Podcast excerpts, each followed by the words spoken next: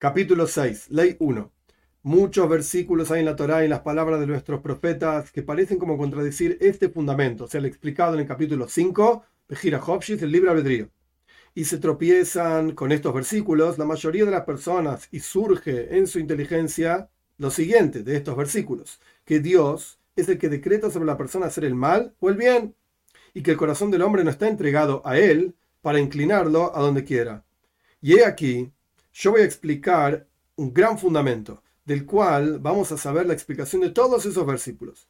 Cuando una persona o las personas de una ciudad, un país, pecan, y el pecador hace un pecado por su propia voluntad, su propia inteligencia voluntad, como ya explicamos, es adecuado que se cobren de él. Dios le aplica un castigo. Y Dios es el que sabe cómo se cobra, entre comillas, castigo. Cómo castiga a esta persona. Hay pecados que el juicio divino determina que se cobran de esa persona por su pecado en este mundo, en su cuerpo o con sus posesiones, o con sus hijos chiquitos, pequeños hijos, porque los hijos, los hijos pequeños de la persona no tienen inteligencia propia, digamos, y no llegaron a estar dentro del dominio de los preceptos y automáticamente son como las posesiones de la persona. Y está escrito que un hombre por su pecado muere, es decir, hasta que se haga hombre. Si tiene menos de 13 años, no es un hombre. Entonces muere por los pecados de su padre o sus padres. Y hay pecados que el juicio determina que se cobran de la persona en el mundo por venir. Y el que transgrede no le pasa ningún daño en este mundo. Y hay pecados que se cobran en este mundo y en el mundo por venir. Dos, ¿en qué caso decimos esto? Es decir, que se cobra Dios los pecados de la persona cuando la persona no hizo teshuvah, no se arrepintió. Pero si la persona hizo teshuvah, se arrepintió, retornó, la teshuvah, el arrepentimiento es como un escudo frente a los castigos. Y así como la persona que peca, peca por su propia voluntad y su propia inteligencia, de la misma manera la persona que hace teshuvah, retorna, lo hace por su propia voluntad. 3.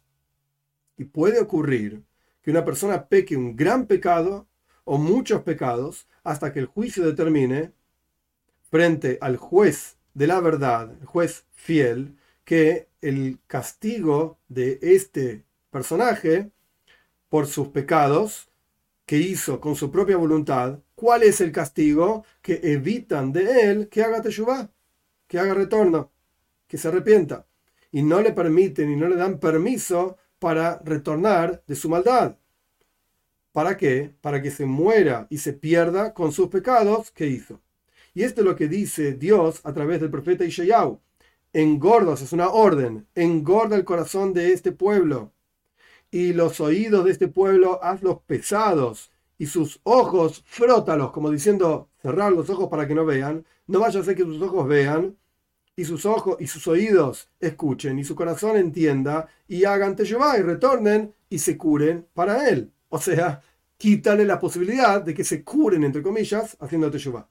Y también está escrito, y se burlaban de los enviados del Señor, de Dios, y despreciaban sus palabras y se burlaban de sus profetas hasta que se elevó el enojo de Dios con su pueblo de manera tal que no hay cura. Esto está en Dibre Ayomim, en Crónicas, el segundo libro, capítulo 36, el versículo 16. Es decir, explica el Rambam, pecaron por su propia voluntad y, e hicieron muchísimos pecados con rebeldía hasta que el castigo de ellos fue que se evite de ellos la teshuvah, el arrepentimiento, que esto es lo que los cura. Por lo tanto, está escrito en la Torá, y fortalecí el corazón del faraón, de Paró, porque pecó por sí mismo primero y le hizo mal al pueblo de Israel que vivían en su tierra, como está escrito, vamos a prepararnos para ser más sabios que ellos, etcétera, y poner trabajo pesado, etcétera, como está explicado en Parshas Shmois, en el libro de Shemot, en la Torá. Y el juicio que tuvo el faraón fue, efectivamente, evitar la teshuvah de él, el arrepentimiento, hasta que se cobraron de él. Y por lo tanto, fortaleció Dios su corazón. ¿Y por qué enviaba a Moshe diciendo, a Moshe al faraón, diciendo, envía, haz teshuvah, retorna, etcétera? Y ya le dijo Dios a Moshe, vos no vas a enviar, o el faraón no lo va a enviar. ¿Para qué lo mandaba Moshe? Si igualmente el faraón ya estaba decretado que no lo iba a enviar. Como está escrito, y tú y tus sirvientes ya sé que todavía no temen de Dios el Señor. Entonces, ¿qué sentido tiene toda la misión de Moshe si el faraón no iba a enviar? Continúan los versículos. Y sin embargo, por esto te estoy sosteniendo, para mostrarte mi fuerza, dice Dios en boca de Moshe, y para que relates mi nombre en toda la tierra.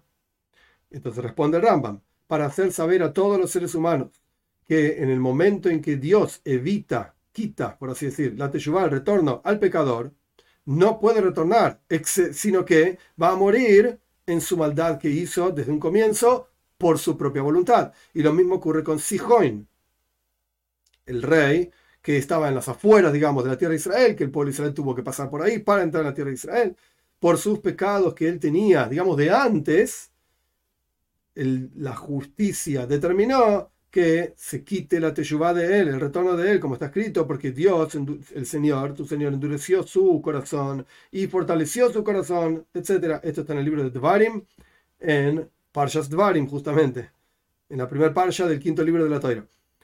Y también lo mismo ocurre con los pueblos de Canaán.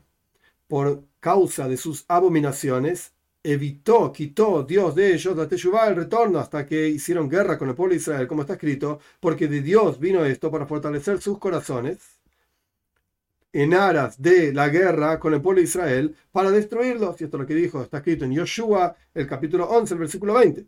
Y también el pueblo de Israel en la época de Eliau, el profeta Eliau, por cuanto fueron muy pecadores, Dios quitó de ellos la teshuvah, el retorno, efectivamente de aquellos que fueron extremadamente pecadores, como está escrito, y tú torciste el corazón de ellos hacia atrás, los diste vuelta, por así decir, hacia atrás. Está en el libro de Melahim 1, el capítulo 18, el versículo 37, es decir, les quitaste, evitaste de ellos la posibilidad de teshuvah, retorno.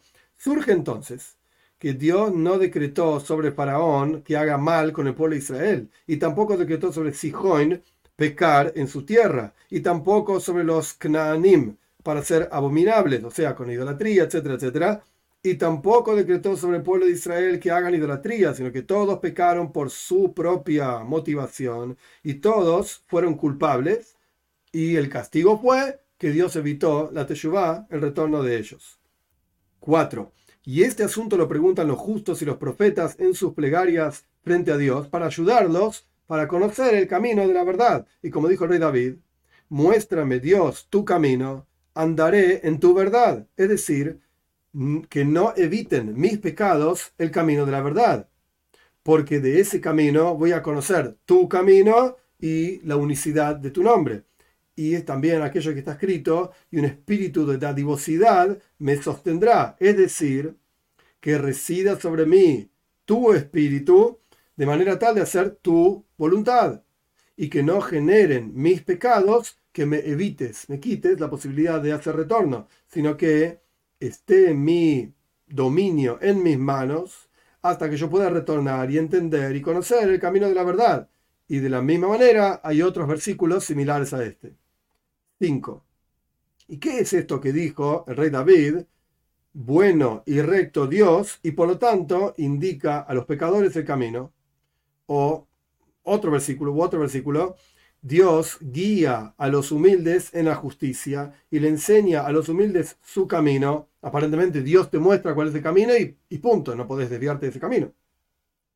Entonces el Ramba me explica, esto es lo que envía a ellos, a todas las personas, Dios, profetas para hacerles saber los caminos de Dios y para retornarlos en Teshuvah, justamente, en arrepentimiento.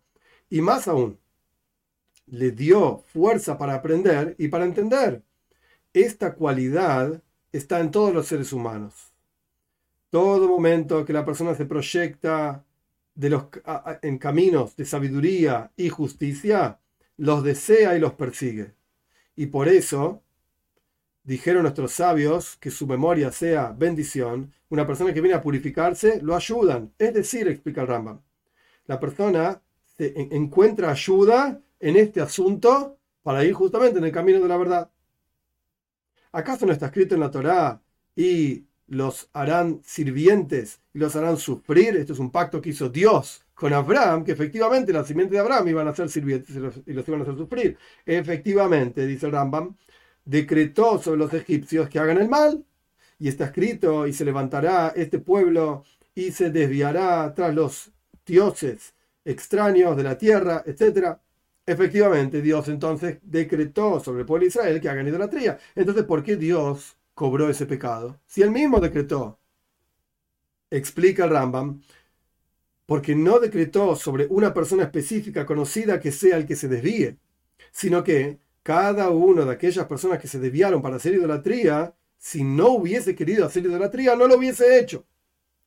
Y Dios lo único que está informando es el camino del mundo, es decir, cómo funcionan las cosas. ¿A qué se parece esto? A una persona que dice, este pueblo habrá en ellos justos y malvados.